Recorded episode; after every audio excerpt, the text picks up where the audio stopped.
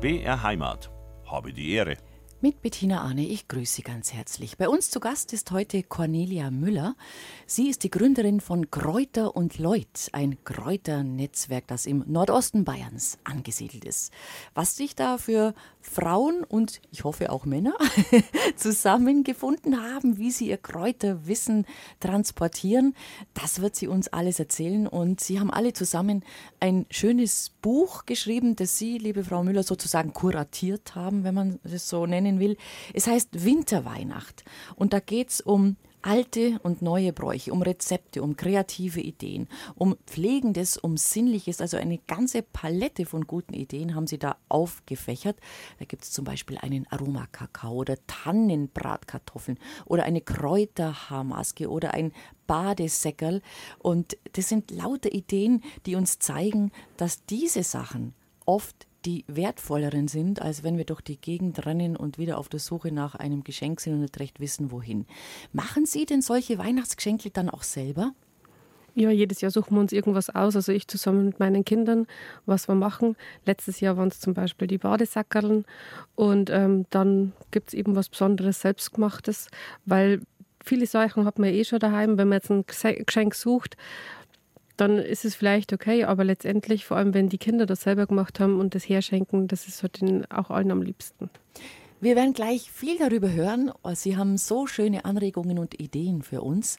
Und wir werden erst einmal vorstellen, wer eigentlich eben diese, diese, dieses Kräuternetzwerk, wer Kräuter und Leute, wer da dahinter steckt und warum sie das damals gegründet haben. Cornelia Müller vom Kräuternetzwerk Kräuter und Leute ist heute bei uns zu Gast. Das müssen wir mal ein bisschen vorstellen. Also ein Kräuternetzwerk, eine Verbindung von vornehmlich Frauen, aber ich glaube, ein Mann ist auch dabei, oder? Es sind, drei Männer dabei. Ja, immerhin, ähm, die sich im Nordosten Bayern zusammengefunden haben, um sich mit dem Thema Kräuter, Kräuterwissen und das weiterzugeben zu beschäftigen. Was war für Sie damals der Anlass zu sagen, das ist ein schönes Thema, wir wissen viel, wir müssen uns da vernetzen, wir müssen uns zusammentun? Also einerseits war es natürlich die Kräuterausbildung, die bei mir selber einfach die Faszination geweckt hat. Einfach zu merken, also dieses Grün, es ist nicht bloß Grün, das es uns, uns umgibt, sondern es sind ganz viele kleine Wunderdinge. Und ähm, ob es jetzt die kleine Pflanze ist oder der Baum, man kann aus allem so viel machen. Und wenn man sich einfach mal überlegt, was die Pflanzen schon immer gemacht haben, das ist einfach die ganze Kulturgeschichte haben uns da begleitet. Textilien, also die, jedes Handwerk hat ist aus der Natur gewesen, weil es ja nichts anderes gegeben hat. Und ähm, es ist so viel dabei entstanden und jetzt ist so viel vergessen, obwohl es einfach auch wohltuend ist und obwohl man für viele Sachen einfach bloß rausgehen braucht, kleine Mengen braucht und es für sich verwenden kann. Man muss natürlich wissen, was man tut. Also beim Thema Kräuter muss man wirklich wissen, was man tut, gell? Auf jeden Fall. Also nur nehmen, was man auch wirklich kennt. Mhm. Ähm, das ist so die oberste Regel und auch nur, wo man weiß, dass es gut ist, also dass man einfach an guten Plätzen sammelt. Und ähm, es gibt Giftstoffe, also es, es wirkt in beide Richtungen, einerseits wohltuend, aber es gibt natürlich auch Pflanzen, die tödlich sein können. Eben, und da muss man genau wissen, wer welches, welches Kräutlein äh, welche Wirkungen haben kann im positiven und im negativen Sinn. Also ich muss ganz ehrlich sagen, was mich damals äh, ein bisschen irritiert hat, das war zum Beispiel Beispiel äh, in meiner Schwangerschaft, dass mir eigentlich niemand gesagt hat, auch die Hebamme nicht, was ich tatsächlich alles nicht essen sollte. Also zum Beispiel Basilikum. Das war mir nicht bewusst. Das habe ich in dem Moment, also vielleicht war es damals eben noch nicht so, dass man sich mit dem Thema so besch beschäftigt hat. Das habe ich nicht gewusst und das hat mir aber auch niemand gesagt. Und dann bin ich irgendwann bin ich draufgestoßen, habe Tomate Mozzarella, war Basilikum drauf und irgendwie ist mir gar nicht so gut gegangen danach. Und dann, ähm, weiß nicht mehr, wem ich es erzählt habe, auf jeden Fall hat mir dann jemand gesagt, ah, das sollst du ja gar nicht essen, du Basilikum in der Schwangerschaft, das könnte Wehen fördern sein und sowas. Und da war ich echt geplättet, weil ich dachte habe, schau mal her, warum, warum weiß ich das nicht? Klar, du musst, irgendeiner muss es dir mal sagen oder du musst es mal lesen. Und das ist eben dieses Kräuterwissen, wo sie sagen, was immer da war und was dann doch verloren gegangen ist über viele Generationen, dass das wieder belebt werden muss. Und das war einer so der zentralen Punkte, um überhaupt dieses Netzwerk und auch die Plattform online aufzubauen, dass man sagt, es ist schon ganz viel Wissen verloren gegangen. Einerseits verbrannt, also in den Flammen mit der Hexenverbrennung, ja. aber es ist natürlich jetzt auch in den letzten Jahrzehnten, weil es einfach so viele andere Möglichkeiten gegeben hat, ähm, auch wieder ganz viel vergessen. Und deswegen altes Wissen bewahren, heißt es zu teilen, so nach dem Spruch, und neues Wissen eben auch. Das, es ist schon so viel vergangen, einfach nicht mehr existent, dass man sagt, wie bringt man das einfach in auch der nächsten Generation wieder weiter. Und äh, deswegen gibt es halt diese Online-Steckbriefe über die Kräuter, bei dem jeder mitmachen kann und wir Wissen sammeln. Eben nicht, dass das in den Büchern schon steht, sondern zu sagen, was mache ich denn damit? Was bedeutet mir das? Und welche Geschichte kenne ich vielleicht nur von der Oma oder vom Opa? Dass man das, was eben einfach, früher ist ja Überlieferung nicht immer über Bücher passiert, sondern, sondern beim Tun. Tradition, weiter ja. erzählen und beim Tun, genau. Oder einfach, wenn man sagt, man geht im Wald und sammelt Beeren und daneben wird was erzählt oder es sticht eine Mücke, man weiß, was nimmt man denn? Und das hat man dann einfach gemacht, ohne dass man es lernen musste. Und dadurch ist es einfach durchs Tun überliefert worden. Mhm. Und solche Sachen, weil einfach die Praxis auch sich verändert, geht natürlich auch verloren. Zum Beispiel, wenn man jetzt sagt, man hat im, ist im Wald unterwegs und schneidet sich und dann kann man einfach vor der Birke diese weiße dünne Rinde runternehmen und draufgeben und dann ist es halt ein Waldpflaster oder ein Wiesenpflaster mit Spitzwegerich.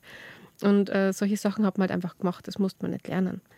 Und heute müssen wir halt erst wieder die Pflanze kennenlernen, einfach, dass man wie weiß. Wie schaut denn die aus? Wie, was ist wie denn das? aus? Genau. Wie ja. mache ich das Ganze? Und dass man dann auch die Sicherheit wieder gewinnt, zu sagen, ich weiß, dass das jetzt wirklich ein Spitzwegerich ist, zum Beispiel. Mhm, mh. Und das kann man lernen, indem man zum Beispiel wie Sie eine Kräuterausbildung macht. Wie läuft sowas ab? Ich habe es zum Beispiel in der Umweltstation Waldsassen gemacht, mhm. im Kloster- und Umweltgarten und das beginnt im Mai und endet dann im Herbst. Das sind immer Wochenende, das gibt es jetzt aber auch für den Feierabend eher als Seminarreihe und äh, da lernt man einfach ganz verschiedene Sachen. Also einfach mal natürlich das Bestimmen, ähm, was, wie, wo, aber dann kann man auch in ganz viele verschiedene Kräuterwelten eintauchen. Ich meine, es gibt ja wieder ganz verschiedene Lehren.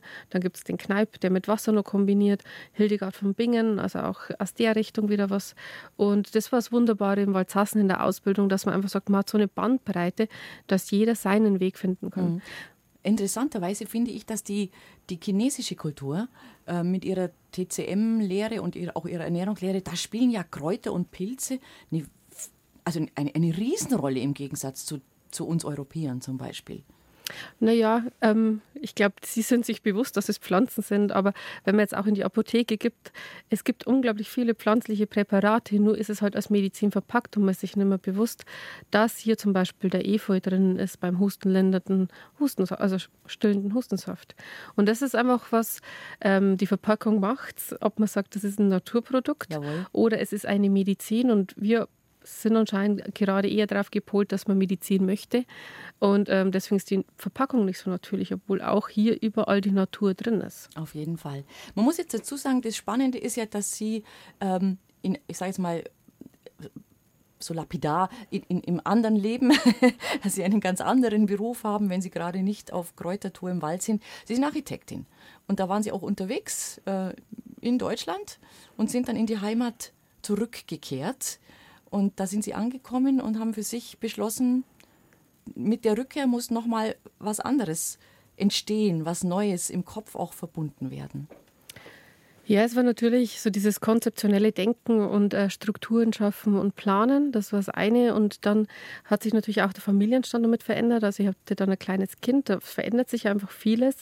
Und dann sind wir viel spazieren gegangen und ich wusste schon immer, in welche Richtung ich laufen soll, weil alles ja nur grün ist. Und es war immer nur Waldgrün oder Wiesengrün, aber es war einfach grün. Und, das, und Sie kamen aus der Großstadt vermutlich, gell? Da war ich vorher in Frankreich und Berlin und mhm. dann denkt man sich, was, was macht man denn hier überhaupt den ganzen Tag? Und mit der Ausbildung in Waldsassen war es natürlich ganz anders. Also es hat sich verändert. Es ist, als ob auf einmal wie ein Filter weggenommen wird und aus dem Grün so viele Grüns werden, lauter verschiedene Pflanzen. Ähm, und man taucht ein in diese Faszination und sieht eigentlich, was die alles können, was die machen. Und wenn man dann die Geschichte anschaut, was, was für eine Welt sich in einer Pflanze überhaupt versteckt. Mhm. Und ähm, war das dann aber es war, als Sie das begonnen haben mit dieser Kräuterausbildung und mit dem Interesse, sich nochmal dafür zu interessieren, war Ihnen vermutlich nicht klar, was für eine Dimension das mal annehmen wird, oder? Nicht wirklich. also erstmal war es ja nur einfach für mich, um wieder was für den Kopf, was Neues zu haben. Und ich habe überhaupt nicht gedacht, dass es in irgendeine Richtung mehr Raum oder Zeit einnehmen wird. Ähm, das ist aber dann relativ schnell passiert. Ich war nur mit der Ausbildung noch nicht fertig und habe dann schon so Veranstaltungen gemacht. Das waren so Spinnstubenabende. Es geht natürlich auch um die Winterzeiten. Und äh, da haben wir zusammen Handwerk kombiniert, dann immer Musik dabei gehabt und ein Kräuterthema. Und dann hat es zum Beispiel am Wurzelabend Wurzeltee, Wurzelkaffee, Wurzelpunsch, Wurzelsalben und einfach äh, lauter Wurzelsachen, also mal Wurzelorakel zu sagen, was in welche Richtungen das alles geht gehabt, Wurzelräucherungen. Und ähm, das war einfach waren schöne Abende. Und es hat Spaß gemacht, dass man auch gemerkt hat, dass die Menschen Freude daran haben, da in dieser Stube zusammenzusitzen und Sachen zu machen. Und ja, dann ist es einfach weitergegangen und ist mehr geworden. Ja, und wann haben Sie dieses Netzwerk äh, dann sozusagen ins Leben gerufen? Also wie ging das dann her? Da, man, man, man, hat natürlich Kontakte auf einmal zu ganz anderen Menschen. Ne? Wenn man sich mit so einem Thema auseinandersetzt, dann lernst du auf einmal andere Leute kennen und, und dann, das wächst so wahrscheinlich, das, ohne dass man es will. Das kommt so von selber. Und das hat sich dann schon auch glücklich gefügt, dass ähm, sich auf Umwege so ein Projekt ermöglicht hat, dass ich zwei Jahre eben ähm, ein Projekt begleiten durfte. Das war dann Kräuter und Leute, ähm, die, was um die Verbindung zwischen Mensch und Natur geht. Mhm. Und ich finde, dass diese Pflanzen einfach, weil so kleine Schlüsselchen sind, die in der Natur sind und der einen den Zugang zur Natur ermöglichen. Also wenn ihr einmal seht, dass diese Schafgabe blutstillend ist und es genau mein Kraut ist und das der Weg ist, dahin zu kommen, dann bin ich einfach fasziniert. Mhm. Und ähm, das ist alles, ich habe mich mit ganz vielen dann auch unterhalten, zu sagen, was war denn dieser Moment, war diese Faszination schon so richtig einfach zum Greifen gekommen ist. Und das ist meistens über ein bestimmtes Kraut, über ein Erlebnis in der Natur. Und ganz viel haben wir immer gesagt, ähm, das ist ja dann irgendwann passiert in die 20er, 30er, 40er, 50er. Und man erinnert sich dann an die Kindheit, dass man in der Kindheit, vor allem bei uns da im Stauwald, äh, das ist sehr naturbelassen mhm, und man hat mhm. einfach viel Zeit in der Natur verbracht beim Aufwachsen, dass man sich dann erinnert, was man früher gemacht hat. Und manchmal braucht es halt diese Erinnerungsanker oder diese kleinen Schlüsselchen, dass man diese Verbindung zur Natur, die uns ja ureigen ist, wieder so sinnstiftend lebendig leben kann. Wie, Sie sind, wie sind Sie da aufgewachsen als Kind? Also wie eng war eben die Bindung an die Natur, wenn Sie an Ihre Kindheit sich zurückerinnern? No, ich sehe so ein Haus wirklich und noch ein Dach. Also wir wohnen relativ abgelegen und ähm, die Waldarbeit war so uns der prägenden Sachen. Und wir haben auch noch, also ganz, weil ich ganz klein war, haben wir noch viel Landwirtschaft gehabt. Zum Schluss dann bloß nur die Felder bis ja, 99. Von daher war das immer präsent. Und wir haben viel mehr Zeit im Draußen verbracht als drin.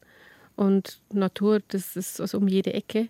Und an jedem Ort war das natürlich. Und der Wald, wo wir uns etwa haben, oder der, wir haben Hütten gebaut, wir haben einfach da hinten Schnitzeljagden gemacht und andere Sachen. Bären gesammelt, Pilz gesammelt, sowas auch? Ja, auf jeden Fall. Aha. Und war es aber mehr der spielerische Zugang oder hat man auch helfen müssen? Beides. Also Beides. natürlich, Waldarbeit mhm. macht man einfach. Und da haben alle zusammengelangt. Und äh, wenn rumgerecht wird, wenn gemäht worden ist, wir haben immer alles ganz fein sauber gemacht, dann macht man das auch. Und äh, Schwammerln und Bären das ist Standard, ja. Also wir haben uns schon gestritten, oder wir sind fünf Kinder und es war immer ein Wettbewerb, wer findet die meisten Schwammerln, wer hat die schnellsten, die meisten Bären. Das ist dann halt einfach immer so ein bisschen hochgestachelt worden. Ja. Und trotzdem haben Sie diese Heimat dann verlassen, weil Sie gesagt haben, das war mein Lebensraum, aber ich brauche jetzt einen anderen. Ja, der Lebensraum war nicht, dass ich weg will, sondern ich wollte einfach Architektur studieren, bin mhm. nach Regensburg, habe dann in Berlin gearbeitet, war dann Berlin-Nürnberg Master und habe dann in Frankreich gelebt und dann hat mich die Liebe wieder in die Heimat gebracht. Und dann bin ich da gewesen im Steinwald wieder mhm. zurück. Der Steinwald. Ist denn, gibt es eine Verbindung zwischen Architektur, das ist ja, das sagt jeder, ja, das ist ja vom Menschen gemacht, das ist ja, das ist ja Beton und Stahl und Glas, das sind ja lauter Materialien, die wir schaffen und aus denen wir und unser Geist was schafft. Und im Gegensatz steht die, die Natur, die selber schafft und uns vorgibt, was, was sie für ein Baumeister ist, sozusagen. Geht das gut zusammen? Das eine ist das Abgrenzen von der Natur, dass man einfach auch geschützt ist vor den Widrigkeiten, also ganz einfach Windwetter. Das Haus gibt es eigentlich nur, weil man nicht den ganzen Tag draußen sein will, weil man ein Dach über dem Kopf haben will in der Nacht. Und die Natur ist der eigentliche Lebensraum. Und wenn man das wieder begreift, dass das Haus der Rückzugsort ist, auch ein Wohlfühlort und das Leben im Draußen in der Natur ist, dann ist es einfach nur dieser Grenzzug, den der eine schafft und äh, aber immer die Verbindung da bleibt. Cornelia Müller vom Netzwerk Kräuterleut ist heute bei uns zu Gast. Sie haben alle zusammen ein schönes Buch geschrieben. Winterweihnacht heißt es. Und da sind Rezeptideen drin, da sind äh, Dekorationsideen drin, Ideen für kleine Geschenkchen selbst gemacht. Und es wird immer wieder, und das hat mir besonders gut gefallen, liebe Frau Müller, diese, diese schöne Stimmung, die dieser besonderen Jahreszeit innewohnt, die wird da gut eingefangen. Äh, Sie sind als Architektin natürlich, haben Sie ein Auge für die Ästhetik. Also Sie haben auch ein bisschen geschaut, dass es ein schönes Buch geworden ist, gell? Ich denke schon. Also natürlich ist äh, das so mein Lieblingspart an dem Ganzen, die Gestaltung des Buches auch mit, ja. Neben dem, dass man natürlich einfach so viele besondere Sachen nebeneinander bringen kann. Aber ja, doch, das mhm. hat Einfluss gehabt auf die Gestaltung. Wie kam es denn dazu? Da gibt es eine Vorgeschichte zu dem, zu dem Büchel, wie das entstanden ist. Ja, tatsächlich war das, dieses Buch überhaupt zu machen, war damals der Anfang, um die, zu dem Projekt Kräuter und Leute zu kommen. Und ähm, im ersten Winter wollten wir einfach zeigen, wer wir sind. Das war in diesem Corona-Jahr, in diesen ersten. Und dann haben wir gesagt, wir machen, wir gehen Adventsfensterln und haben kleine Videos gedreht. Und das Adventsfensterln, einfach in die Fenster schauen, was die ganzen Kräuterfrauen und Kräutermänner in dieser besonderen Zeit eigentlich daheim alles treiben. Ah, also es waren Videos, die waren im Netz. Genau. Das war ja auch damals gar, gar nicht anders möglich, sage ich mal. Mhm dass man sagt, wie, wie, kann man sich einfach die Zeit nutzen und was kann man machen. Und da gehen wir eben mal Fensterln, also wir mhm. schauen rein, was passiert. Und da gibt es diese Videos nur online. Und das war so das erste Paket. Und dann mhm. haben wir ein E-Book daraus gemacht, weil es einfach so schön war. Und dann haben wir das E-Book für uns aber schon ausgedrückt, weil es im Papier halt einfach schöner ist. Mhm. Und dann haben wir mit dem Battenberg-Gietl Verlag gesprochen, habe ihnen das Exemplar geschickt und haben sie gesagt, ja, das wäre was für sie. Und das ist natürlich nochmal eine ganz schöne Veränderung, einfach dann das als Printprodukt mhm. zu machen. Und dann haben sie die Rezepte ja nochmal verändert und wir haben es ausgetauscht und anders gemacht. Aber das ist eigentlich die ganze Geschichte von diesem Buch. Also es hat schon so zwei Jahre Vorlaufzeit gehabt, aber ich glaube, deswegen ist es auch so besonders schön geworden. Mhm, es ist wirklich schön geworden. Also wir haben ja schon angesprochen, was von der Idee her, was alles drin ist. Ähm, gehen wir mal ein bisschen auf diese Zeit jetzt ein, diese starre Zeit, die, wir wissen es alle, leider für für fast alle von uns, glaube ich. Ähm, alles ist halt bloß nicht Staat. Und äh, sie zeigen in dem Buch immer wieder, wie man sich ein bisschen runterholen kann, wie man sich erden kann, wie man einfach einen Gang runterschaltet, wie man sagt, komm, durchatmen, sich bewusst machen, Dinge bewusst machen, ein bisschen Gedanken zulassen und das machen sie eben alles draußen in der Natur. Das kann man nur draußen in der Natur oder kann man besser draußen in der Natur, sagen wir es so. Man kann es entweder draußen in der Natur oder wenn man eben auch Sachen gesammelt hat draußen in der Natur und das jetzt verarbeitet, zum Beispiel, was wunderbar ist, das Pechbalsam herstellen, also Pechsalbe. Äh, wenn es jetzt zu kalt ist, dann ist das Harz schon gefroren. Dann kann An Bäume des Harz, gell? Genau. Mhm. Dann kann man das einfach mitnehmen. Am besten ist es schon richtig harte und äh, Pechsalbe daraus machen und am Ende duftet dann das ganze Haus eben nach diesem Harz. Das ist einfach eine schöne Sache. Oder auch beim Räuchern, da bringt man die Sachen von draußen oder was man im ganzen Jahr schon gesammelt hat rein um eben genau diese Stimmung zu haben. Und der beruhigen uns eben auch viele, ja. dieser Duftstoffe. Das ist lustig, dass Sie es mit der Pechsalbe ansprechen. Ich kenne es tatsächlich aus, aus meiner Kindheit. Bei uns, wenn man im Wald Beeren sammeln war oder Pilz sammeln, ähm, dann haben wir das sogenannte Beißpech gegessen. Also wir haben eben dieses Harz von den Bäumen und das weiß ich noch ganz genau, ähm, da, wie uns unsere, äh, meine Mutter und, und die Tanten, die eben böhmische Wurzeln hatten, wie uns sie als Kinder genau gezeigt haben, welchen Härtegrad dieses Harz haben muss, äh, damit man es dann im Mund wirklich beißen kann. Und äh, Sie müssen sich vorstellen, liebe Hörerinnen und Hörer, das wird dann lila. Wenn man das beißt, das wird lila, das bröselt so im Mund zusammen und dann entwickelt sich eine Masse, die lila gefärbt ist und das ist wie ein Kaugummi. Das ist wie ein Kaugummi. Für uns war das ein Kaugummisatz, hat so einen ganz einen harzigen, sehr angenehmen Geschmack tatsächlich. Und wenn das Harz aber zu weich war, dann hast du es von der Zähne nicht mehr runtergebracht. Das musste eben so genau dieser Härtegrad sein. Das hat man dann gelernt mit der Zeit, auch als Kind, dass man es angefasst hat. Oh, das lässt sich nur ein bisschen zusammenquetschen am Baum. Das ist noch zu weich. Das müssen wir noch lassen. Und dann hat man sich den, den Baumstamm oder versucht, diesen, den Ort einzuprägen, weil man gewusst hat, wenn man vielleicht in der Woche wieder herkommt, dann lohnt es sich da hinzuschauen, dann ist das Beißpech richtig. Das ist lustig, weil das Beißpech, also jetzt haben wir natürlich einfach die Verwendung, aber man sagt also, das ist das Zahnputzmittel genau. für früher gewesen, weil natürlich das antiviral und antibakteriell wirkt. Und dann hat man natürlich den ganzen Mundraum auch gleich gut desinfiziert. Und früher, da hat man nur für weniger die Zähne so fleißig putzt, war das dann auch wichtig. Ja, also ich mache es heute noch, muss ich sagen. Wenn ich im Wald unterwegs bin, ähm, dann und ich gehe jetzt nicht gezielt in den Wald rein, ich bleibe da vielleicht auf meinem, meinem Forstweg, aber ich gucke immer ein bisschen nach rechts und nach links und wenn ich wo ein Beißpech finde, dann freue ich mich. Das mache ich heute noch. Also es sind schon die Sachen, die einem in der Kindheit da mitgegeben werden, äh, die man sich dann auch bewahrt sein Leben lang. Und deswegen ist, es, ist die Arbeit, die Sie da tun, so wichtig. Bleiben wir mal beim Wald. Was könnte man denn jetzt äh, da für, für Deko noch finden, wo man sagt, ich hätte die Tage noch ein bisschen Zeit oder ich möchte noch was machen, ich möchte noch was vor die Haustür oder im Haus noch ein bisschen was dekorieren. Zapfen wäre ein Thema. Ja, Zapfen. Also wir haben auch zum Beispiel ein Rezept im äh, Buch, dass man diese, auf diese Zapfen verschiedene ätherische Öle drauf hat. Ah, dann werden sie zu einfach also ätherische Öle verwenden und eben drauf tupfen. Dann sind es wie so kleine Raumduftzapfen. Oder Muss man die vorbehandeln? Also man kann sie leicht abwaschen, ah, wenn sie okay. jetzt so mhm. natürlich mhm. schmutzkling sind, aber an sich sind die ja verschlossen in der Kälte und haben die ganzen Schuppen zugemacht. Und wenn sie in die Wärme kommen, machen sie erst auf und dann hat man eh eine größere Fläche, die man da benetzen kann. Mhm. Und das, da kann man einfach dann ein gutes, also bitte, wir reden von ätherischen Ölen oder ätherischen Düften. Wir reden jetzt nicht von dem von dem Billigzeug, sage ich jetzt mal. Ne? Muss Nein, einfach ja, sein, ja. die guten ätherischen ähm, Öle natürlich gerne oder am liebsten Bio.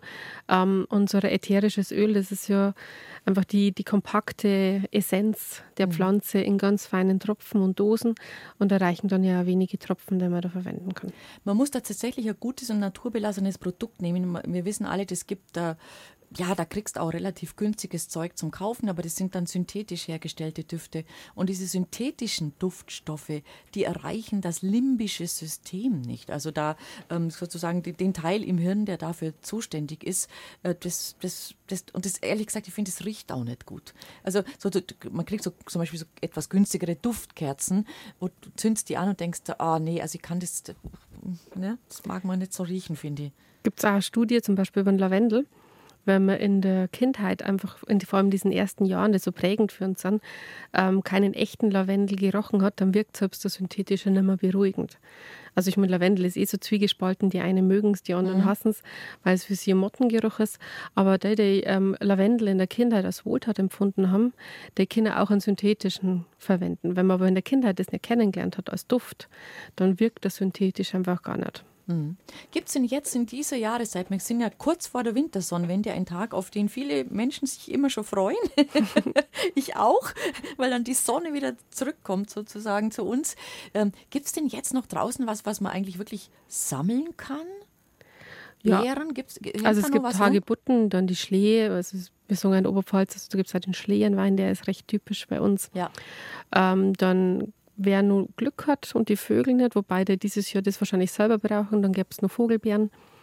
Ähm, also so in, dann im Harzbereich, was ich natürlich ganz gern mache, ich habe jetzt erst wieder mit Seidenführe Plätzchen backen, also die Nadeln, die gibt es jetzt, jetzt zu holen. Und dann natürlich nur mal mehr. Da backen Sie Plätzchen damit. Ja. Da müssen wir jetzt gleich mal kurz nachhaken. Was machen Sie mit den Nadeln da?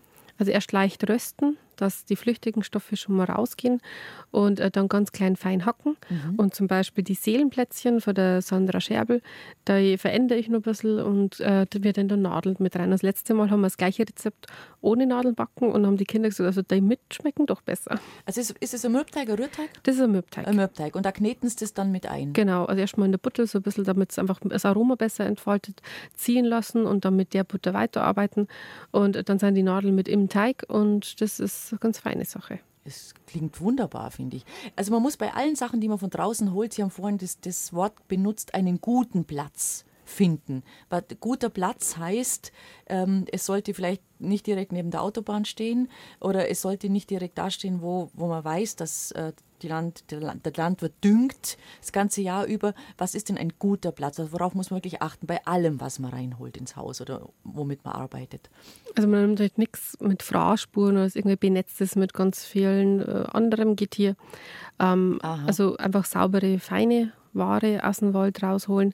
Dann auch nichts in den unteren Bereichen, also Fuchs, Hund, die da einfach mit Urin zum Beispiel benetzt sind, sondern aus einer anderen Höhe, also vielleicht mhm. Kopfhöhe über Kopfhöhe ist ein ganz ein guter Sammelort und natürlich abseits der Straßen und hochfrequentierten Wege. Mhm. Also bei mir ist es natürlich einfach um die Ecke. Ja, ich im wollte sagen, ihr, da, ihr tut es euch da ein bisschen leichter.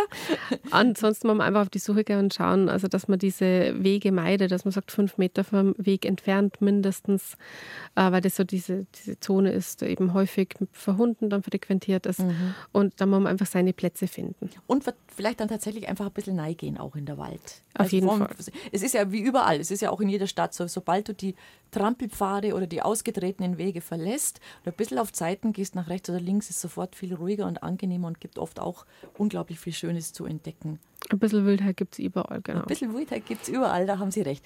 Also, das ist interessant, das war jetzt schon mal richtig schöne Rezeptanregung, dass man da wirklich diese Nadeln röstet, klein hackt und dann in einen Mürbteig mit einknetet.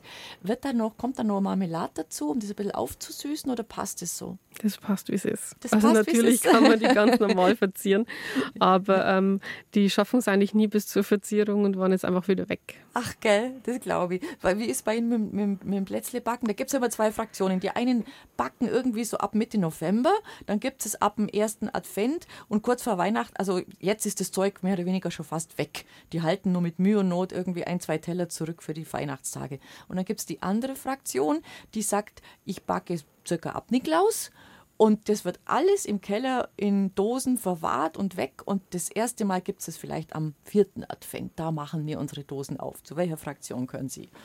Das ist so eine Mischung und es ändert sich von Jahr zu Jahr. Äh, das Jahr haben wir einfach so, am Adventssonntag wird gebacken und dann ist es schnell wieder aus. Und ähm, ich bin aber dann auch ganz froh, wenn es wieder rum ist. Ja, das ist, weil, das, ich finde auch, das, das, ist, das hat seine Zeit. Ja. Und wenn es weg ist, ist es weg und dann ist es auch gut, dass es weg ist, weil dann kommt ja wieder was anderes. Also im neuen Jahr, da braucht man es eigentlich schon nicht mehr wirklich. Also ja. ich zumindest nicht. Da schmeckt es dann auch nicht mehr. Ja. Finde ich immer. Also ich weiß, ähm, eine Tante von mir, die, die war alleinstehend, hat aber immer, war große, also war leidenschaftliche Bäckerin und hat immer viel backen. Und da, die hatte immer noch was, wie bei uns längst alles leer war. Also wenn wir einfach bei der Mutter schon alles leer gefuttert haben, hat die Tante immer noch was gehabt. Und damit war sie auch durchaus geizig. Also sie hat schon ein bisschen was rausgerückt immer, aber sie hat sich immer was bewahrt, bewahrt, bewahrt. Also das ist neigegangen, oftmals bis in der, bis in der Februar, Mitte Februar hat die vielleicht nur die letzten Plätzle gehabt. Die haben nicht mehr geschmeckt weil die haben dann einfach ein gewisses Alter gehabt oder, oder du hast den Zugang nicht mehr gefunden zu dem Gebäck. Mag beides, mag beides sein, war wirklich so. Aber Sommerplätzle haben wir schon hin und wieder, aber ähm, ja, also ich finde so Drei König ist dann schon ein Stichtag. Da gibt es dann nur das Dreikönigsbrot und dann ist er wieder gut. Wie schaut das Dreikönigsbrot aus? das ist bei uns so ganz ein normaler Hefeteig und mhm. dann verstecken wir da die Glücksmandel. Okay. Ja. Und wir natürlich dann der erwischt mhm. ist das Glückskind und der König des Tages und darf sich aussuchen, was man den restlichen Tag machen ah, Wir haben einen Dreikönigskuchen daheim. Das ist, ist ein, eine Art Nusskuchen, der also in einer runden Springform gebacken wird, nicht in einem Gugelhopf. Und da steckt dann ein, eine Goldmünze drin in Form eines kleinen Schokotalers. So ist es bei uns. Aber es ist lustig, da hat so jede Familie, glaube ich, hat so ihre, ihre eigenen Traditionen. In Frankreich übrigens kennen Sie Galette du Roi. Die haben ja diesen, diesen Dreikönigskuchen, das ist ein ganz klassisches Gebäck in, weil Sie gesagt haben, dass Sie in Frankreich auch gearbeitet haben. Das ist bei denen ganz wichtig. Und da ist, ist auch was drin versteckt, stimmt's? Ich meine äh, schon, ja. Weiß jetzt Gott tatsächlich gar nicht. Das ist so ein Kranz. Mhm. Ein Kranz und auf dem Kranz sind ähm, aufgebracht kandierte Trockenfrüchte ist ein Hefekranz und da ist quasi die, das, was wir sonst reintun, also, also Zitronat, Zitronat mhm. Orangeat, wenn wir eigentlich in ah, ja, so ein jetzt. Gebäck, das machen die drauf. Das wird glasiert mit Zucker, also so kenne ich jetzt aus, aus Südfrankreich und dann geben die da drauf, da sind kandierte Kirschen, da sind kandierte Orangen und Zitronenscheiben, da ist die, also die, die kandierten Sachen sind da oben und da ist auch was reingesteckt. Ich weiß aber gerade nicht mehr, ob es eine Münze ist, ein Mandel oder irgendwas in der Art. Aber auf jeden Fall ist es lustig, dass so eine Tradition eben dann auch quer durch verschiedene europäische Regionen einfach gibt. Ja. Habt ihr so, ihr seid ja nah, nah dran an den, den Nachbarn in, in Tschechien, ähm, überkreuzt sich das da manches schon ein bisschen von der, vom, vom Brauchtum her? Ich denke so über die Spechte oder die wilde Jagd, also diese wilden Gestalten. Ich meine, wir sagen ja, wir wohnen so in bayerisch-Sibirien, da mhm. oben bei uns. Mhm. Ähm, das, da gibt es so übergreifend, also bei meiner Mama, da hat es die Specht noch gegeben, also die kommt aus Mehring, das ist also eher näher an der Grenze. Ist, ja. Mhm. Und ähm, mein Vater, also im Starwald, da haben wir die Specht jetzt so als Kinder nicht so gehabt. Was ist die Specht? Das müssen wir erklären. Also die kennen viele nicht, glaube ich. Mhm. Ich habe kurz erst wieder mit meinem Onkel gesprochen und der hat gesagt, ja, da hast echt Angst gehabt als Kind. Ja. Ähm, da hat man noch ein Karpfen essen, also bei denen hat es immer Karpfen am Heiligabend Mittag gegeben.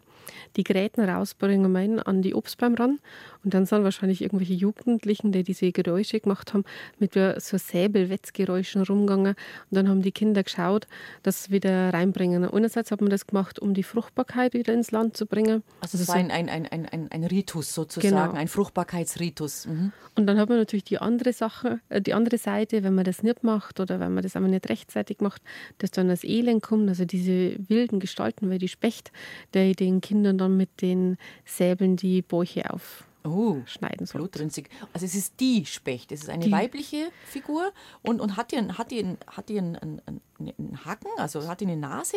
Also der Überlieferung nach ist das so eine Strohgestalt ja. mit einer Nase, aber weder meine Mutter noch mein Onkel haben da jemals in echt zu Gesicht bekommen. Aber heutzutage auf den Weihnachtsmärkten zum Beispiel, da gibt es die Specht eben als Strohgestalt mit dieser spitzen Nase und einem Strohgewand. Und das ist bei euch recht verortet und geht, geht eben über auch ins Tschechische schon? Ja. Ah ja. Und die wilde Jagd, ja, die, ja das stimmt. Das, klar, ich meine, ähm, der Wald drüben, auch auf der anderen Seite der Grenze, dieser große Wald, ich denke, das hat die Menschen, das hat die Fantasie der Menschen immer beflügelt. Ja, diese großen Waldgebiete, dunkel, düster, sollte man sich, glaube ich, auch nicht verlaufen ab einem gewissen Grad, dass man vielleicht wirklich nicht mehr rausfinden wird. Das hat bestimmt was gemacht mit der Fantasie der Menschen, glaube ich schon, ja. Mhm. Es war ganz andere Lichtverhältnisse. Heute mhm. ist ja über, fast überall hell. Und wenn man so richtig in den dunklen Wäldern ist und dann Geräusche hört und vor allem früher war zum Beispiel dieser Windbruch und dieses Windtosen und auf der anderen Seite hat man natürlich auch den Kindern Angst gemacht vor dieser Dunkelheit, dass sie nicht allein rausgingen, weil da die wilden Gestalten rumgehen. Und das hat die Familie aber einfach zusammengehalten im Winter. Es war, glaube ich, auch eine Art der Pädagogik früher. Man hat den Kindern gerne mit irgendwas Angst gemacht, weil man weiß natürlich, klar, Menschen, die Angst haben, die, die, die sind folgsamer, die bleiben dir mehr bei dir die rennen nicht so in der Gegend rum. Ich glaube, das war auch von den, den, Eltern damals vielleicht gezielt ein bisschen eingesetzt worden, um die Rasselbande zu disziplinieren. Ja, also bei uns gibt es auch einen ist eine dunkle Gestalt, der im Wald haust, dass man da nicht drüber geht. Oder es gibt den, äh, den Erdmolch, der ist im Kartoffelkeller unten, weil da die Jungs einfach nicht runter sollten. Ach. Und da haben wir schon unsere Gestalten damit, so, wenn sie ganz schon. klein waren, gibt es bei uns schon, oder, also eben am Wutzer oder Macht der man Erdmolch. heutzutage nicht mehr, denke ich.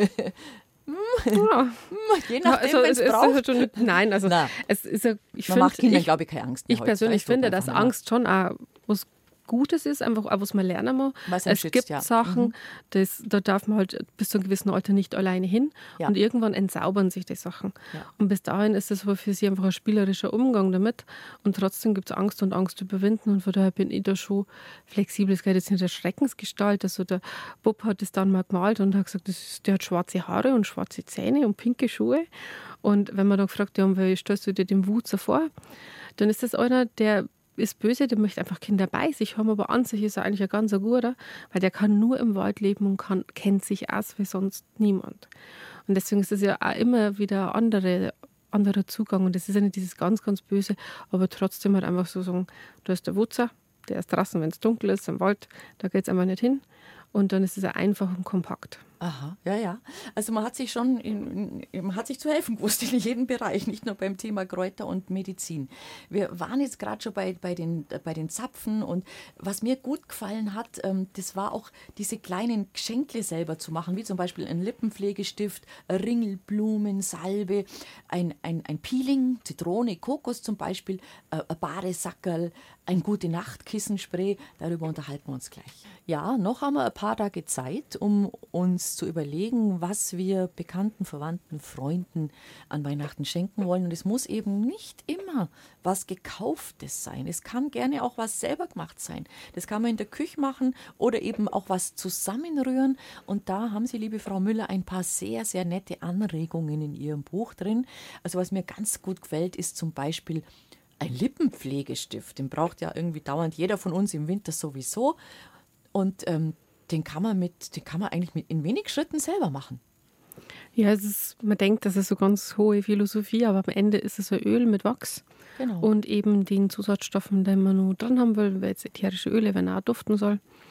Und äh, der Ölauszug, ob man den jetzt zu einer Salbe oder zu einer Lippenpflege ähm, verändert, das ist das gleiche Grundrezept. Ja, man braucht was braucht man denn als Ausstattung, wenn man sich grundsätzlich mal eine Salbe oder so ein Pflegestift einfach so Sachen anrühren will? Ich denke, man wird, man wird zwei, drei handwerkliche Sachen brauchen, die man vermutlich im, im Fachhandel kriegt oder eventuell in der Apotheke, in der Drogerie oder ähm, wo auch immer. Also einfach ein Glasmessbecher, aber den habe ich vorher zum Beispiel auch schon gehabt. Mhm. Darin das Ganze zu erwärmen.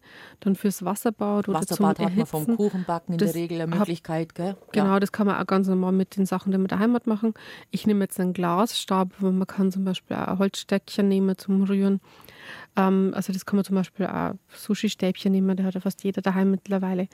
Und ähm, dann braucht man eigentlich nur noch die, eben diese Hülse ja, für den Lippenpflegestift. Sowas kann man sich, das, das es, gell? Das Sowas wird alle, so Tiegelchen, das wird alles angeboten mittlerweile. Also in entweder Do-it-yourself-Läden auch, gell? Ja. Exakt, also es wird entweder angeboten ja. oder zum Beispiel dieses Salbentiegelchen, vielleicht hat man gerade eins, das gerade leer wird, dann kann man das ähm, auswaschen, mit einem hochprozentigen Alkohol desinfizieren. Das ist auch wichtig, dass keine Bakterien drin sind und dann auch wieder befüllen. Und die Öle und die Fette, wo, also wo nehme ich die her oder wo, wo tue ich mich da um am besten? Im gut sortierten Einzelhandel. Also wenn man jetzt zum Beispiel sagt, äh, hochwertiges Olivenöl, also es sind natürlich Sachen, die man auch einfach alle essen kann. Ja. Was man auf die Lippen gibt, sollte man, sollte man essen immer können. essen können. Richtig, da ist das, das Cadmium und das Blei ganz schlecht. Genau, ja. das, und mhm. bei der natürlichen Pflege ist es dann natürlich auch alles natürlich. Und es ist einfach ein gutes Öl ähm, Wachs, das kriegt man vom Imker in der Umgebung. Und ich glaube, du kannst auch so Wachsblättchen kann man auch kaufen. Die kann man auch kaufen, mhm. ja. Also entweder hat es der Imker oder man kauft die Wachspastillen. Und ähm, das es dann schon. Also die ätherischen Öle noch. Und da gibt es ja mittlerweile auch fast überall. Mhm.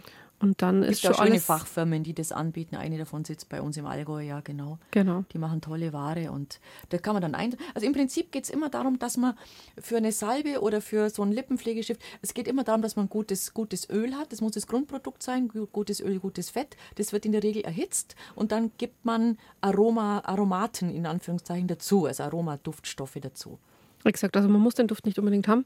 Und äh, im Öl kann man dann natürlich nochmal Wirkstoffe ausziehen. Also viele der Kräuter haben natürlich Inhaltsstoffe drin, wie zum Beispiel auch ätherische Öle oder andere Stoffe, die sich gut im Öl lösen. Und äh, durch das Erhitzen dieser Kräuter im Öl werden diese Kräuter rausgezogen. Man kennt es vielleicht vom Tee. Also wir geben ja Tee ins Wasser und man sieht es an der Farbe, es wird ausgezogen und der gleiche Effekt oder Prozess, der findet auch im Öl statt. Und dann werden diese Inhaltsstoffe eben ans Öl übergeben. Und dadurch haben wir dann wieder, wenn wir Salbe draus machen, im Lippenpflegestift dran. Mhm. Am besten tut man das, muss man es nachher filtern oder, ja. oder kann man es in, eine, ja, in einen Teebeutel, also in so einen, so einen Filterteebeutel, wo der leer ist, wo man einen offenen Tee reinfüllt, da könnte man ja auch was reintun, reinhängen. Nee, besser löst sich wenn man es unterrührt. Gell? Am besten einfach direkt ja. im Öl und dann filtern, bevor man es in die Tiegel abfüllt. Und ähm, wenn man jetzt natürlich die Kräuter selber gesammelt hat oder auch wenn man sie aus dem Fachhandel bezieht, dann möglichst klein machen, weil jede Bruchstelle ist natürlich eine Zugangsmöglichkeit, bei dem das Öl oder das Wasser am besten auszieht. Und ähm, dann kann man das eben erhitzen, nicht kochen, weil mhm. sonst gehen ja wieder mhm. Inhaltsstoffe verloren. Und äh, dann gibt man das Wachs hinzu. Und wenn sich dann, wie das, lässt man es leicht abkühlen, so ein leichter Rand bildet, dann kann man es abfüllen. Und dann ist natürlich wichtig, dass man diese Tiegel nicht gleich verschließt, weil durch die Hitze Dampf entsteht, das kondensiert.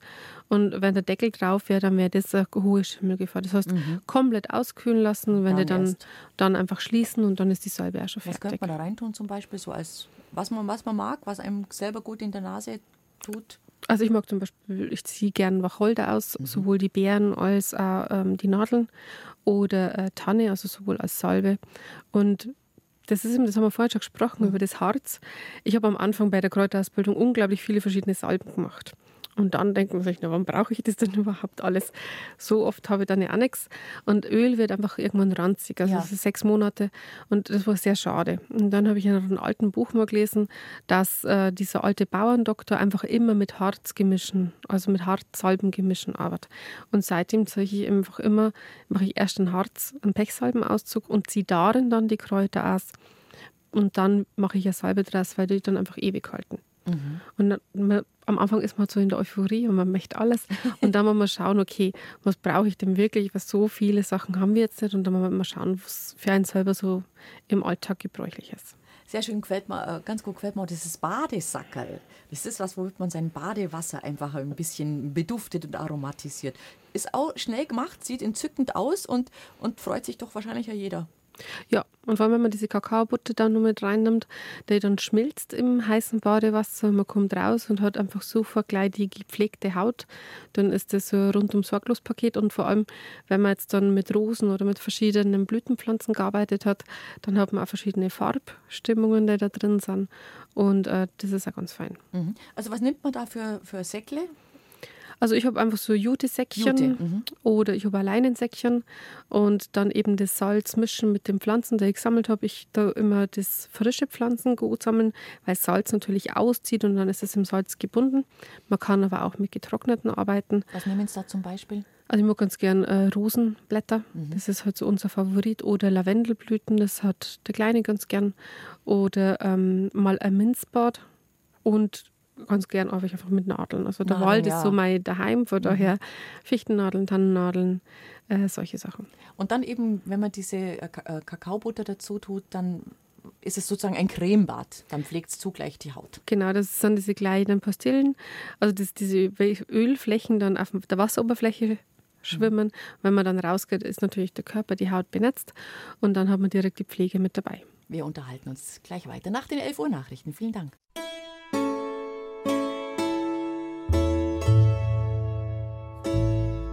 BR Heimat. Habe die Ehre.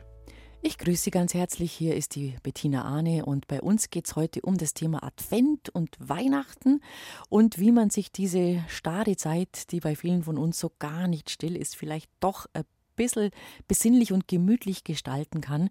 Und dazu finden wir ganz viel Dinge in der freien Natur. Cornelia Müller vom Netzwerk Kräuter und Leut aus Nordostbayern ist heute bei uns zu Gast. Und wir haben gerade ein bisschen geratscht über kleine, feine Weihnachtsgeschenke, die man jetzt sogar noch selber machen könnte. Und das Thema wollen wir noch ein bisschen vertiefen. Kleine, feine Weihnachtsgeschenke mit Sachen aus der Natur. Darüber freut sich bestimmt jeder. Wir haben vorhin über einen Lippenpflegestift gesprochen, über Salm. Man kann natürlich auch Badesackerl befüllen. Was mir auch ganz gut gefällt, liebe Frau Müller, das ist ein Kurznächtle Kissenspray. Was hilft uns denn da beim Einschlafen? Was wäre das? Ja, das kommt von der Johanna Hertel. Und äh, sie sprayt das Kissenspray eben gerne aufs Kissen, um zum Beispiel gut, gut zu schlafen. Ne? Die Dufte, die wirken, diese ätherischen Öle, die wir heute schon angesprochen haben. Und im Wodka und im Wasser gelöst hat man es eben ganz einfach leicht zur Hand. Also man muss es in Wodka lösen, man muss es in Alkohol lösen. Und Wodka deshalb, weil er keinen Wod großen Eigengeruch hat, oder? Einerseits das, aber auch, weil er konserviert und man das Spray länger nutzen kann. Also dann, man füllt, was, da braucht man auch so ein, so ein Behältnis, den man halt so im Fachhandel oder im gut sortierten Drogeriebereich kriegen kann. Und da füllt man den Wodka ein oder man macht es wahrscheinlich erstmal auch wieder in eine Schüssel. Nee, also kann man direkt einfüllen. Kann man direkt machen. Man nimmt mhm. eine Sprühflasche, kommt erst der Wodka rein, dann die ätherischen Öle und dann füllt man es noch mit Wasser auf. Dann schüttelt man das Ganze und kann es verwenden. Und das hält sich sechs Monate, kann man neben das Bett was, stellen. Was und tust du da? Die Johanna hat zum Beispiel jetzt Lavendel, Zirbelkiefer, Vanille und Neroli. Mhm. Lavendel hatten wir schon, Neroli, die wirken beruhigend. Dann die Zirbelkiefer, das kennt man ja von den Zirbenbetten und so weiter, die wirkt beruhigend, senkt die Herzfrequenz. Das heißt auch hier wieder einfach zur Ruhe kommen. Und dann ist noch die Vanille mit rein, die einfach auch Süße und Geborgenheit übermittelt. Und dann ist es dann am Ende der Kuschelduft. Mhm. Sie haben ja auch ganz viele Rezepte in Ihrem Buch und natürlich auch sowas kann man verschenken. Vorhin haben Sie uns schon vorgestellt, dass Sie Plätzchen backen, diese ganz kleinen gehackte, geröstete und gehackte Seidenkiefer äh, mit einarbeiten. Was wäre denn noch so eine Sache, wo man sagt, da hätte sich doch auch jeder freuen, wenn er das kriegt? Ich denke auf jeden Fall die Rosenlebkuchen. Ja. Also wenn man sagt, man hat äh, Lebkuchen mit Rose, das ist für der Marie Swakowski das Rezept. Und das sind einerseits Rosenblätter in Rosenhydrolat eingeweicht. Was ist genauer Hydrolat? Das müssen wir vielleicht auch mal noch mal kurz erklären. Also bei dem Destillieren, bei dem man auch ätherische Öle gewinnt, entsteht auch sozusagen ein Nebenprodukt. Das heißt, dieses äh, destillierte Wasser mit diesen ätherischen Ölen drauf und dann nimmt man die ätherischen Öle ab, aber das Wasser ist ja auch unglaublich aromahaltig und das ist ein Hydrolat.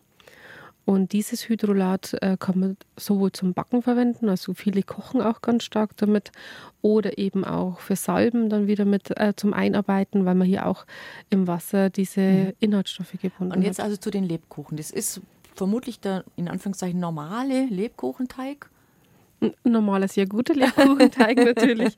Und äh, dann sind die Rosenblätter im Hydrolat eingeweicht. Das heißt, man hat die Rosenblätter als äh, Duft- und Aromaträger, das Hydrolat nochmal und dann am Ende nochmal pulverisierte Rosenblätter zum Draufstreuen über die Glasur.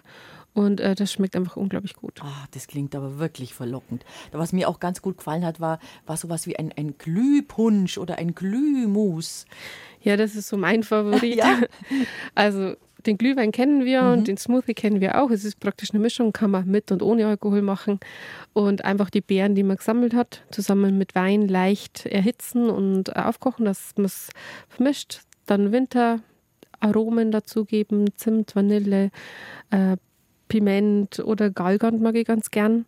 Dann Sanddornsaft finde ich ganz gut, was einfach diese fruchtige Frische, dieses Zitronige noch mit reinbringt und das dann unglaublich fein pürieren. Entweder streicht man es nochmal durch ein Sieb oder wie man eben möchte. Und wenn man das erhitzte Glühmus hat, dann ist es auf jeden Fall wie eine Nachspeise. Ach, wunderbar. Was ich auch ganz spannend fand, das äh, muss gar nicht so im süßen Bereich sein, ähm, sondern Sie arbeiten auch im herzhaften Bereich. Da gibt es zum Beispiel Kartoffeln oder Bratkartoffeln mit Tanne und auch eine Winterpizza. Ja, also Winterpizza ist zum Beispiel einfach mit einem Grünkohl das heißt, äh, wie, eine, wie ein Flammkuchen gemacht, also ein Teig, Creme fraiche und dann Speck drauf oder ohne, wenn man vegetarisch ist und dann gedünsteten Grünkohl. Und das ist einfach, den gibt es ja vor allem in der Winterzeit oder nur in der Winterzeit in echt regional und saisonal. Und äh, dann hat man was Kleines, Feines, was es eben besonders im Winter gibt. Und das andere, das sind die Tannenbratkartoffeln. Das mag ich natürlich auch ganz gern. Ja. Wenn man Tannen, also Kräuter in Öl ausziehen kann, dann kann man sie auch im Butterschmalz ausziehen und als Aroma verwenden. Und äh, Sie haben mir gerade schon erzählt, wie gut dieser Harzgeschmack ja. ist, wenn man es beißt beim Beißpech. Und da ist eben aus den Nadeln das ausgezogen und im Butterschmalz drin. Und dadurch ist so eine kleine, feine, harzige Waldnote auf den Bratkartoffeln. Das mag ich unglaublich gern. Ach, das ist wunderbar. Stellen Sie euch mal vor, ihr habt äh, adventliches Essen oder weihnachtliches Essen und dann sagst du so, meine Lieben, und da kommen noch die Bratkartoffeln und das sind Tannenbratkartoffeln. Also da täten es doch alle schauen. Manche ein Überraschungsmoment. Auf jeden Fall Überraschungsmoment. Ja. Manche denken schon, muss man jetzt Nadelzweige essen? Nein, aber die kann man ganz fein hacken und mit runtergeben. Oder man macht es wirklich so, dass man einfach das Butterschmalz aromatisiert und äh, dann ist es komplett nadelfrei. Also das kann man auch so oder so machen. Mhm. Also das ist eigentlich wie bei den Nüssen, gell? wenn man mit so Nadeln arbeitet. Bei den, wenn man Nüsse anröstet, dann schmecken die ja immer besser. Also grundsätzlich finde ich, wenn du zum Beispiel äh, ein bisschen Walnüsse über deinen Salat gibst oder was ähnliches, immer kurz in der Pfanne ein bisschen, bisschen anrösten, mit oder ohne Fett. Meistens sind sie fett genug. Dann haben die eigentlich, setzen die einfach viel mehr Aromen frei. Also das ist viel intensiver. Und wahrscheinlich ist es mit diesen Nadelsachen auch so. Wenn man das anröstet, dass es nochmal äh, intensiver wird. Das hat beim Flambieren zum Beispiel jetzt auch der Wein, der wird in Eichenfässern gelagert und da flambiert man es teilweise, um die Vanillearomen des Eichenholzes oder je nachdem, was man verwendet, herauszukitzeln und Hitze verändert. Die, bei den Nüssen wird es einfach nochmal anders verändert. Es kommt dieses Röstaroma, das mhm. wir so gern haben dazu. Und äh, bei den Bratkartoffeln, da verschwinden aber auch diese Terpene, also diese flüchtigen Stoffe, die man nicht unbedingt mit ähm, haben möchte. Und gleichzeitig konzentrieren sich diese Aromen dann im Butterschmalz. Ganz schön auch ein Kardamom-Honig. Das ist einfach. Ja. ja. einfach zu sagen, ich kann das machen, ist auch ein nettes Geschenk, dass man den Kardamom nochmal konserviert und in Honig einlegt. Honig ist auch so ein unglaublich guter Haltbarmacher. Früher hat man Sauerklee zum Beispiel eingelegt, damit man im Winter Vitamin C hat, um den Vitamin C-Mangel vorzubeugen, vor allem in der Region. Also hier im Wald war das Sauerklee viel mehr verfügbar als jetzt äh, Sanddorn oder andere Früchte. Und der Kardamom kann da noch mal so richtig die, den Geschmack verstärken und Das mit dem gibt Honig ab zusammen. In den Honig natürlich. Genau. Mhm. Und dann hat man da einen wunderbar feinen Honig. Das ist wirklich, weil, weil wäre sowas auf den letzten Drücker. Was mir auch gut gefällt, wenn man draußen vom Spaziergang kommt, es war vielleicht ein bisschen kalt, man, man kommt rein, es ist drinnen warm, ein Feuerle brennt eventuell, man reibt sich die Hände und dann sagt man so, und jetzt, jetzt ein Aromakakao. Also jetzt so was, ein warmes Getränk, irgendwas Besonderes, äh, schöner Kakao vielleicht. Oder, oder auch ein Eierlikör selber gemachter, auch was Schönes. Eierlikör, so aus Omas Zeiten kennt man natürlich. Das ist dann auch schön eingepackt, kann man ein wunderbares Geschenk machen. Oder der Kakao, der einfach so einen schönen, warmen Moment hat und man sagt, ich komme jetzt mal kurz an und der, der fließt so richtig einfach in den Magen rein und wärmt von innen und ist an sich schon eine Wohlfühlgenuss. Hat sich die Beschäftigung, Ihre Beschäftigung ähm, eben mit Kräutern und mit allem, was so draußen wächst und gedeiht und zum Sammeln auch einlädt, hat es Ihr Küchenverhalten verändert? Das sagen, ich koche jetzt definitiv anders als vor zehn Jahren oder neue Gerichte oder zum Teil spannendere Gerichte. Ich experimentiere ganz gern. Und ähm, auf jeden Fall, da ist natürlich eine Vielfalt vorhanden, eine Geschmacksvielfalt. War ganz interessant, so den Geschmack wieder zu erlernen. Als ich am ersten Tag war, haben alle Kräuterfrauen bei dieser Ausbildung gesagt, ja, die schmeckt super, diese Schafgaben. Ich habe reinbissen und gedacht, "Uh, was ist denn da falsch? Und das hat mir wirklich nicht geschmeckt. Das war aber bitter. Und je öfter man das isst, desto mehr lernt man diese feinen Stoffe, also diese Bitterstoffe einfach wieder zu schätzen. Wir haben alle viel zu wenig Bitterstoffe in unserem Essen. Ist Und- so, ja. Ja, und der- Geschmack verändert sich aber auch. Also man kriegt eine andere Sensibilität und jetzt und dann will man natürlich immer mehr probieren. Ja, Indianer-Nesselblüte, das mag ich ganz gerne im Sommer. Oder dann auch zu sagen, ist natürlich dann eher im Experimentbereich mit Flechten mal zu kochen, die nochmal ganz ein anderes, viel rasseres Aroma haben oder eben das Harz oder die Tanne. Äh, Das macht schon ganz viel Spaß. Mhm. Und äh, die, die es essen müssen, die Kinder, sind die immer begeistert von dem, was die Mama da so probiert? Naja, manchmal gibt es einfach Varianten. Also es ist nicht jeder gleichermaßen mit den Kräutern befreundet. Eine Zeit lang haben sie alles ganz gern gegessen. Also allgemein das Grün. Dann war so eine Anti-Grün-Phase und ja, mit der Zeit verändert es wieder. Wir müssen vielleicht noch das Thema Tee ansprechen. Tee ist ja jetzt in dieser Jahreszeit, da werden sogar die wirklich die, die leidenschaftlichen Kaffeetrinker greifen jetzt einmal zum Tee. Das, äh, sage ich mal, kannst du natürlich jetzt auf die Art machen, dass du einfach äh, im Supermarkt deine Teebeutel kaufst. Ähm, das sind dann, ja gut, kann man machen, aber man kann es halt auch anders machen. Was, was schlagt ihr denn da zum Beispiel vor beim Thema Tee? Beim Tee ist einfach wichtig, dass man, man trocknet ja die Pflanzen und wenn die gebrochen werden, dann geben die Aromastoffe ab. Wenn man die jetzt möglichst groß gesammelt hat und erst vor kurzem zusammenbricht, dann ist das viel intensiver. Ich mochte nie irgendeinen Kamillenblütentee aus einem Päckchen, aber mal so einen echten Kamillenblütentee, den man selber gesammelt hat, der schmeckt einfach ganz anders. Und äh, deswegen ist es einfach wichtig, wenn man jetzt die Zeit hatte, die selber zu sammeln, dass man sie erst ganz kurz vorher richtig klein macht, damit man einen richtig guten, intensiven Tee hat. Und dann beim Ausziehen, das ist eigentlich wie mit der Haut, liegt man lange in der Badewanne, da wird man selber ganz schrumpelig. Und ähm, letztendlich das Aroma ist in diesen fünf bis sieben Minuten wichtig, dass man es auszieht. Und dann haben wir heute auch schon über die ätherischen Öle gesprochen. Das sind diese Duftstoffe oder auch Inhaltsstoffe, die einfach in den Äther übergehen, also in die Luft. Damit die eben nicht einfach abhauen, weil das ja die wertvollsten mit sind, gibt man einen Deckel oben drauf und am besten nimmt man den Deckel dann nochmal hoch und lässt dieses Kondenswasser, in dem die dann ja gebunden sind, nochmal in den Tee tropfen, um auch diese Inhaltsstoffe wieder Das dabei ist eine zu haben. raffinierte Geschichte, jawohl. Gibt es dann sowas wie einen, einen Waldtee? Kann man auch da den, den, den Wald in die Tasse holen? Ja, da wird der Frühlingswald in die Tasse gepackt. Das Rezept ist dann auch von mir. Das sind dann die Fichtenspitzen, eben diese Maiwipfel, wenn man sie erkennt. Wenn man die trocknet, dann schmecken die nur sehr zitronig ähm, im Winter beim Aufbrühen. Und ich da gerne Gänseblümchen dazu. Da haben sie einen ganz milden Geschmack und Waldmeister. Also Fichtenspitzen, Gänseblümchen jeweils ein Teil und ein bisschen weniger vom Waldmeister, weil der einfach sehr intensiv ist. Das ist so mein Lieblingsfavorit. Wir haben aber zum Beispiel einen Heiltee mit drin, weil den Schwitzetee. Schwitztee ist ganz wichtig, weil wir, um uns herum hustet und schnupft ja gerade mal alles, sind wirklich viele Leute krank. Und ähm, was habt, haben Sie als, als Kind, wissen Sie es noch, was, was Ihre Mama Ihnen damals gegeben hat? Wahrscheinlich nicht unbedingt sofort den Fiebersaft aus der Apotheke. Oder den Lindenblütentee. Genau. Der bringt uns eben mhm. zu schwitzen und heute sagt man Fieber, dass man es gleich wieder runterbringt, aber man kann das Fieber auch befeuern, weil über die, das ist ja eigentlich ein Schutzmechanismus des Körpers. Wir erhitzen einmal die Bakterien werden abgetötet. Das macht unser Körper automatisch. Und beim Schwitzetee schaut man jetzt nicht, dass man möglichst wenig sondern dass fiebert, man viel schwitzt, sondern gell? dass man die mhm. Hitze hochtreibt, damit es einfach schnell vonstatten geht. Und da helfen die Lindenblüten zusammen mit den Hollerblüten und den Hagebuttenschalen gut. Und das Rezept ist für der Sabine Steiner. Mhm. Und das ist auch ein Tee, den man dann äh, genießen kann. Oder was heißt genießen wird man vielleicht gar nicht so, weil man geht es ja meistens eher ein bisschen schlecht. Aber der auf jeden Fall in der Situation was Gutes bewirkt. Also wirklich die Heilung aus, aus der Ab Naturapotheke, wie man immer so schön sagt. Ja. Schmecken. Ich finde gar nicht so schon. Doch, ah, der, der ist schon gut. Also mit Holunderblüten. Ja, aber meistens, wenn's einem, wenn's einem, wenn man so miserabel drauf ist, da hat man gar nicht so immer so.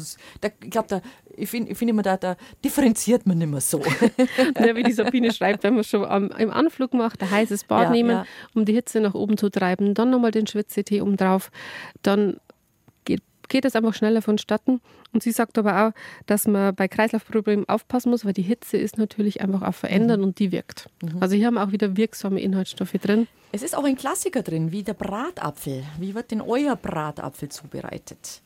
Es gibt so ganz lustige Geschichten. Ne? Dieser ja? Bratapfel einerseits, ne, dies, so ein Buch ist einfach gedruckt und sieht nach Winter aus. Manche Bilder mussten wir aber auch im Sommer machen. Jawohl. Unter anderem dieses Bratapfelrezept. Und die Anita Nacke hat den über ein offenen Feuer zubereitet. Jawohl. Und äh, das ist einfach nochmal was anderes, wenn man das jetzt draußen frisch macht und dann noch mit Blütensalz verfeinert. Ah, Oh, Salze, gell? Salze sind ja auch ein, ein Thema. Mit Blütenzucker, Entschuldigung. Blütenzucker. Aber natürlich sind die Blütensalze auch ein ja. Thema. Salz könnte man auch verschenken. Ein schönes Salz in, ein, in einem schönen Gläsle, kleine Schleifle drumherum, ein Tannenzweigle drin, das wäre natürlich auch noch ein tolles Geschenkle. Genau, da kann man jetzt auch, man kann auch nochmal Nadelsalz machen, wenn man den Wald wieder haben möchte. Oder wenn man vom Sommer Kapuzinerkresse gesammelt hat, dann die Sandra zum Beispiel drei Schichtsalz äh, vorgestellt. Oder auch jetzt passend dann zum Gänsebraten für die Weihnachtszeit ein Beifußsalz. Dann haben wir die Bitterstoffe und das Salz gleich kombiniert und auch gut für die Verdauung gesagt. Absolut. Dann schauen wir uns mal diese besondere Zeit an, die jetzt kommt. Beginnt an Heiligabend, endet an Dreikönig die zwölf Rauhnächte. Jede dieser Nächte steht für einen Monat im Jahr. Es ist eine Zeit, von der ganz viele Menschen glauben, dass sie eine besondere ist, dass sie eine magische ist, weil offenbar, ja, ich sag mal, wir sind durchlässiger in, in die positive und vielleicht auch in die negative Richtung. So die, die, die Welten äh, nähern sich einander an. Kann man das so erklären? Ja, also man sagt so dieses zwischen Sonnenjahr und Mondjahr, und da bleiben diese zwölf Tage über und dann nimmt man ganz gerne zum Losen oder zum Orakeln. Und es sind natürlich diese ganz dunkle Nächte und auch die Zeit, vor allem aus der alten Zeit, Weihnachten bis dann eben zu Heilig Drei König waren die Familien zu Hause, da war man viel drinnen, weil es einfach so dunkel war. Ähm, und da hat man schon immer ganz gerne zum Orakeln verwendet. Manche kennen die Zwiebelschalen. Äh, die Maria hat zum Beispiel den Brauch mit den Äpfelschneiden vorgestellt. Äpfel schneiden, wie geht das?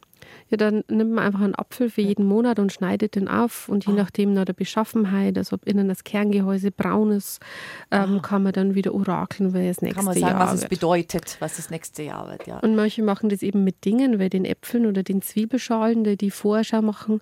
Und manche machen das auch mehr der Innenschau, also dass man eben jede Nacht einfach sich Zeit nimmt oder meditiert, das macht jeder so auf seine Weise.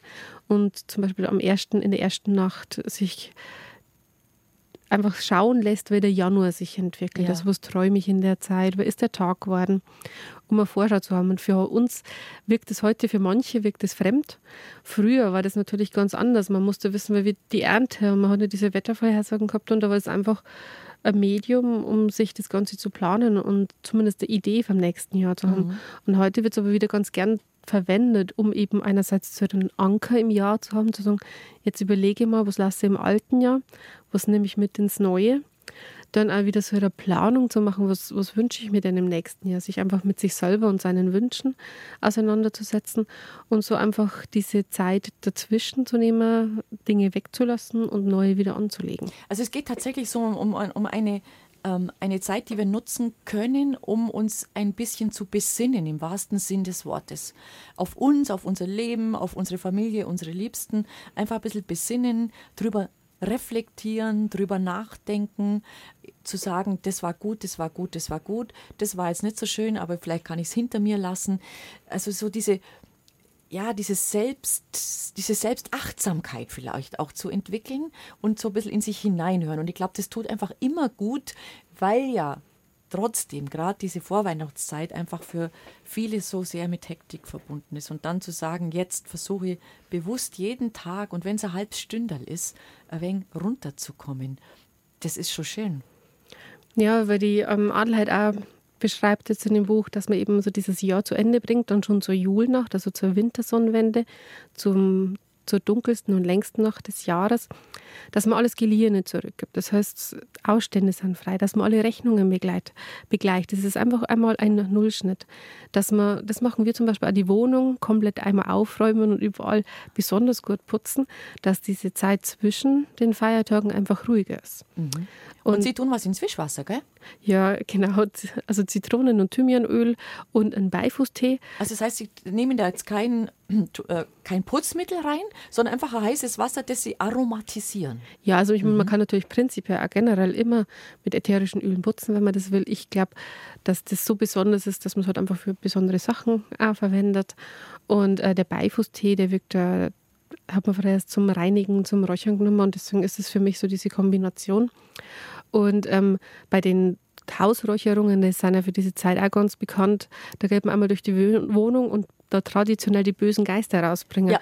Und interessant ist aber auch, dass man sagt, äh, früher wurden zum Beispiel auch Krankenhäuser mit Fichte geräuchert, um diese Bakterien zu töten. Das heißt, die einen machen es wegen der bösen Geister, die anderen machen es wegen der bösen Bakterien. Einfach, es ist eine Reinigung, um den Raum einfach gut frisch zu halten und dafür zu sorgen, dass die Winterzeit gut vorbeigeht und man gut ins neue Jahr kommt. Das ist tatsächlich ein Ritual, was sich zunehmend wieder einer größeren Beliebtheit erfreut. Ich habe auch im Bekanntenkreis, äh, meistens sind es tatsächlich Frauen, Frauen, die das jetzt wieder machen, äh, bewusst wieder machen wollen, weil da eine heilende Kraft drin liegt.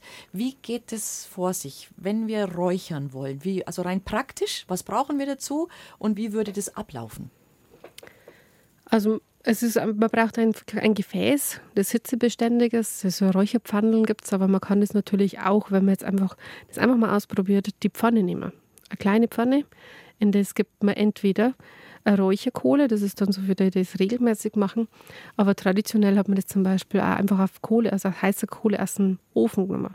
Wer so einen Ofen daheim hat und so ein glühendes Holz, so durchgeglühtes Stück rausnimmt und in die Pfanne legt, kann das zum Beispiel einfach ohne zusätzliches Zubehör machen. Und dann gibt man entweder die Kräuter, oder die Harze drauf, das, das wendet man oder gibt es dann wieder runter und erneuert dass man jetzt nicht diese verbrannten Stoffe hat, sondern die Aromastoffe. Und dann gibt man manche gehen im Links rum, einmal mhm. durch alle Räume und reinigen so den Haus. Und das hat auch diese Tradition, dass man früher erst den Hof geräuchert hat. Oder ich kenne es aus meiner Kindheit, da hat uns die Oma da mit den Räucherkegeln, den man an drei König gekriegt hat, und Weihwasser durch äh, alle Gebäude geschickt. Haben wir genauso gemacht. Und ja. das ist auch da immer gemacht worden. Mhm. Wir haben also wirklich auch mit, äh, mit, mit, mit Weihrauch und mit Weihwasser sind wir durchs Haus gegangen, auch mit der Oma. Mhm. Genau, genau, so. Und zwar von, von Dachboden angefangen, ganz runter, erster Stock, zweiter Stock, runter in der Keller, in, bis zur Garage hin. Also man war wirklich überall. Und ich, meine Oma hat dazu gebetet.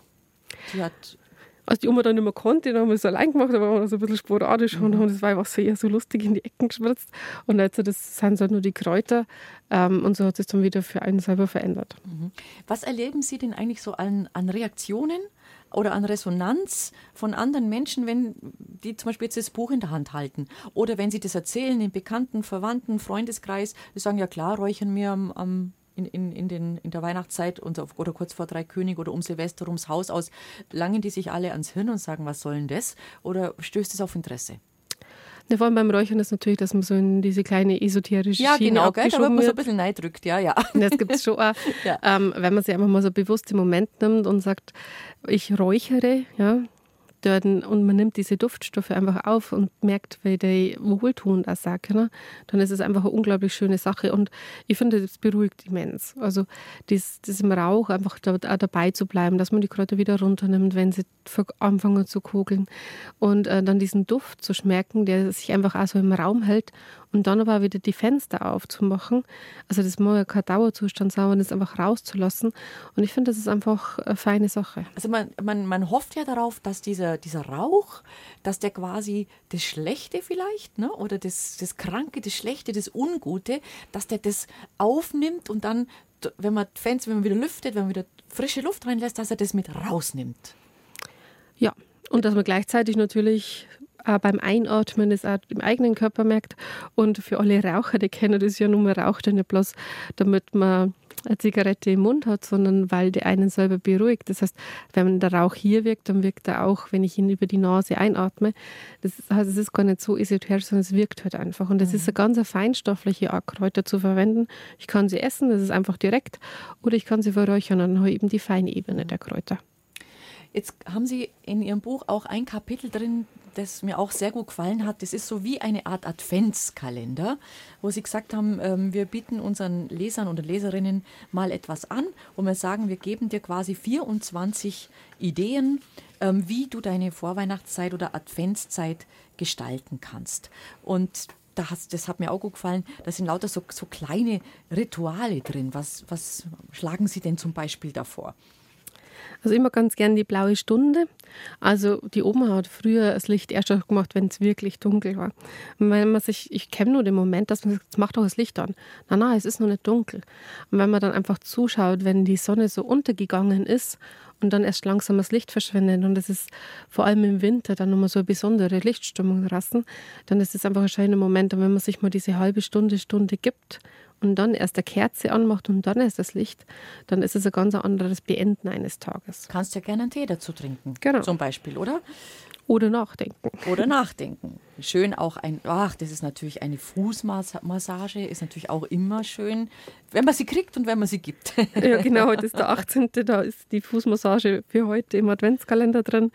Und äh, die Alexandra schreibt eben, in der Adventszeit ist es schön, sich Zeit füreinander zu nehmen. Bei einer Fußmassage widmest du dich mit deiner ganzen Aufmerksamkeit den Füßen deines Freundes, Kindes oder Partners.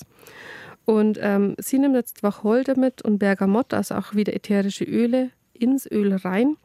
Das eine zum Lösen der Verspannungen und zum Beruhigen und dann auch wieder, um Stress zu reduzieren und das Gemüt in Harmonie zu bringen.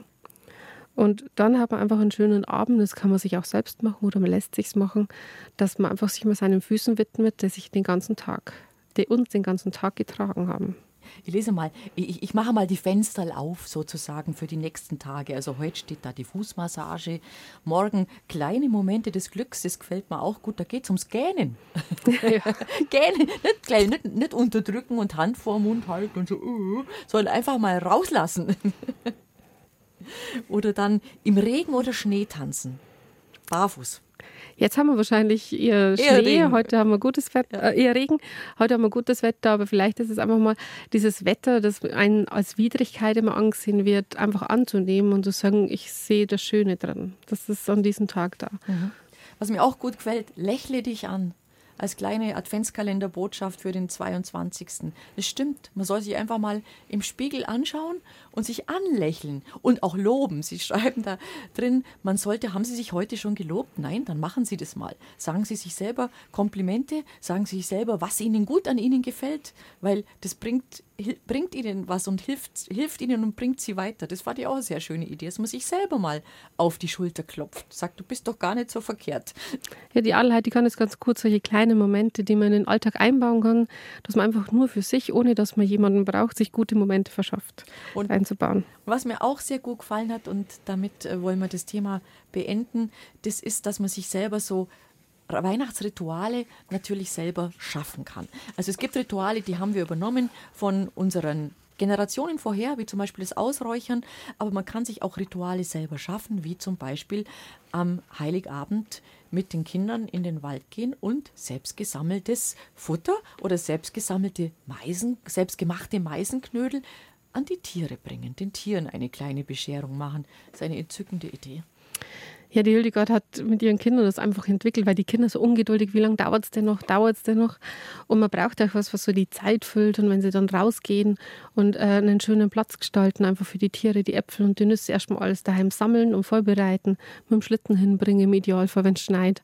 Und das dann so schön hinzubereiten und man hat wie so eine kleine Waldweihnacht vorher, dann ist es auch ein besonderer Moment und vertreibt die Zeit. Ja, viel kommt auch das Thema Feuer machen vor. Und wissen wir alle, also in einem Wohngebiet ein Feuer machen, das ähm, würden viele Nachbarn jetzt nicht so schätzen. Die Feuerwehr wahrscheinlich auch nicht.